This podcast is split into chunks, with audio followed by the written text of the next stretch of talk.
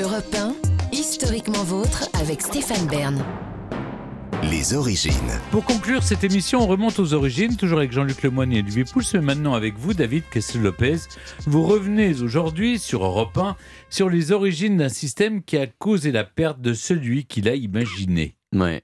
Comment faire pour devenir riche, vite et sans travailler Euh, C'est une question assez ancienne. euh, et l'une des personnes qui a le mieux répondu, c'est un monsieur qui s'appelait Charles Ponzi en 1920 à Boston. Charles, c'était un immigré italien qui était né pauvre, mais qui avait vraiment envie de devenir riche. Il est arrivé aux États-Unis en 1903, à l'âge de 21 ans, avec, selon lui, 2,50$ en poche, ce qui fait à peu près 35 euros aujourd'hui. C'est pas beaucoup pour commencer une nouvelle vie. Et pendant plus de 15 ans, il a fait des petits boulots, pas très bien, comme par exemple, il faisait la, il faisait la plonge dans les restaurants. Il a aussi trempé quand même dans des petites affaires euh, illégales à Montréal. Et puis, un jour, en 1919, il a ouvert une lettre venue d'Europe dans laquelle il a trouvé ce qu'on appelait alors un coupon réponse international, c'est-à-dire un bon d'achat qui permettait à celui qui avait reçu la lettre d'acheter un timbre dans le pays où il se trouvait, de façon à pouvoir répondre à la lettre gratuitement. C'était un système qui datait de 1907, mais dont l'équilibre avait été perturbé par la Première Guerre mondiale, ce qui fait qu'un timbre valait maintenant plus cher aux États-Unis qu'en Europe. Donc si vous achetiez un bon pour un timbre en France et que vous le passiez aux États-Unis et que vous parveniez à le revendre, eh bien vous étiez susceptible de vous faire une marge de bâtard. Il y avait, si vous voulez, de la maille à se faire. Et Ponzi, il s'est jeté dedans. Il a rassemblé des investisseurs en leur promettant des retours sur investissement de 50% sur 45 jours sans risque. Hein Alors, je vous le dis quand même pour ceux qui, si jamais on vous dit ça dans la vie, vous savez que c'est faux. Voilà, il n'y a Ah. pas de façon que ça arrive pour de vrai. Rendez-moi mon pognon, David. 50% en 45 jours sans risque, c'était 10 fois plus que les taux d'intérêt habituels des banques américaines à ce moment-là, non pas sur 45 jours, mais sur un an. Donc vous voyez, c'est beaucoup plus. Mais là, il s'est même pas embêté à mettre en place le plan avec les coupons Ponzi. Il a juste rien fait du tout.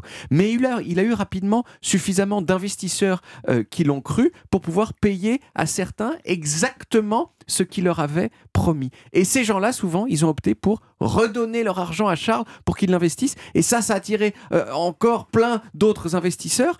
Charles, il avait obtenu la chose la plus difficile à obtenir quand on est un escroc, la confiance des gens.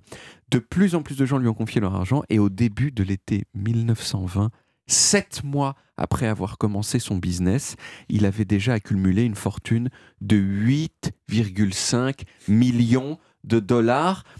8,5 millions de dollars, c'était environ 4000 fois le salaire moyen de l'époque. 4000, pardon, pas 4000 fois, excusez-moi, c'était 4000 ans de, salaire moyen de l'époque. 4000 ans. Charles, il a acheté un manoir dans un quartier chic à New York, il a acheté des voitures de luxe, des vêtements hors de prix. Il y a eu plein d'articles sur lui ultra élogieux, ce qui n'a fait qu'augmenter encore la confiance qu'il inspirait. Il y avait la queue devant ses bureaux, tout le monde voulait placer son argent chez lui. Quelques dollars hein, pour les plus Mais il est pauvres. placé où En fait, l'argent était placé Il où? plaçait nulle part. Nulle part, il faisait fait. rien du C'est tout. de la cavalerie, en fait. Il faisait rien et juste voilà, mais c'est- il y avait des centaines de milliers. Il de- remboursait les uns avec le pognon Exactement. des autres. Bien sûr, il y avait des gens qui voulaient récupérer leur mise avec les intérêts, mais Charles il leur disait aucun problème et ils payaient. Sauf que ce qu'il rendait aux gens qui réclamaient leur argent, c'était tout simplement l'argent de ceux qui eux ne le réclamaient pas. C'est ce qu'on appelle en français déshabiller Pierre pour habiller Paul. Sauf qu'en l'occurrence, Pierre n'avait pas conscience qu'il était en train d'être déshabillé. Bon, il y avait des gens qui se méfiaient quand même, mais Charles, il leur disait publiquement Je vous défie de percer mon secret.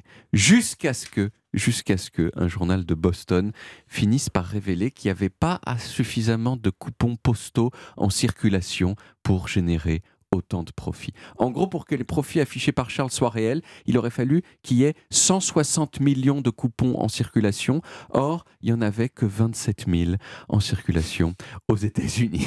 Ponzi, il a fini par être confondu. En tout, il avait détourné 15 millions de dollars.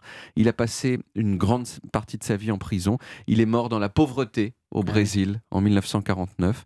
Mais sa combine, que d'ailleurs il avait sans doute pas complètement inventée, elle a fait Flores. Elle, a, elle continue à faire Flores aujourd'hui. L'arnaque de Bernard Madoff que vous avez cité tout à l'heure, euh, Stéphane, c'était un schéma de Ponzi. Et plus récemment, il y en a eu d'autres dans le domaine des crypto-monnaies notamment. Donc Ponzi, il est mort pauvre, mais son nom, lui, il est immortel. Merci beaucoup, David.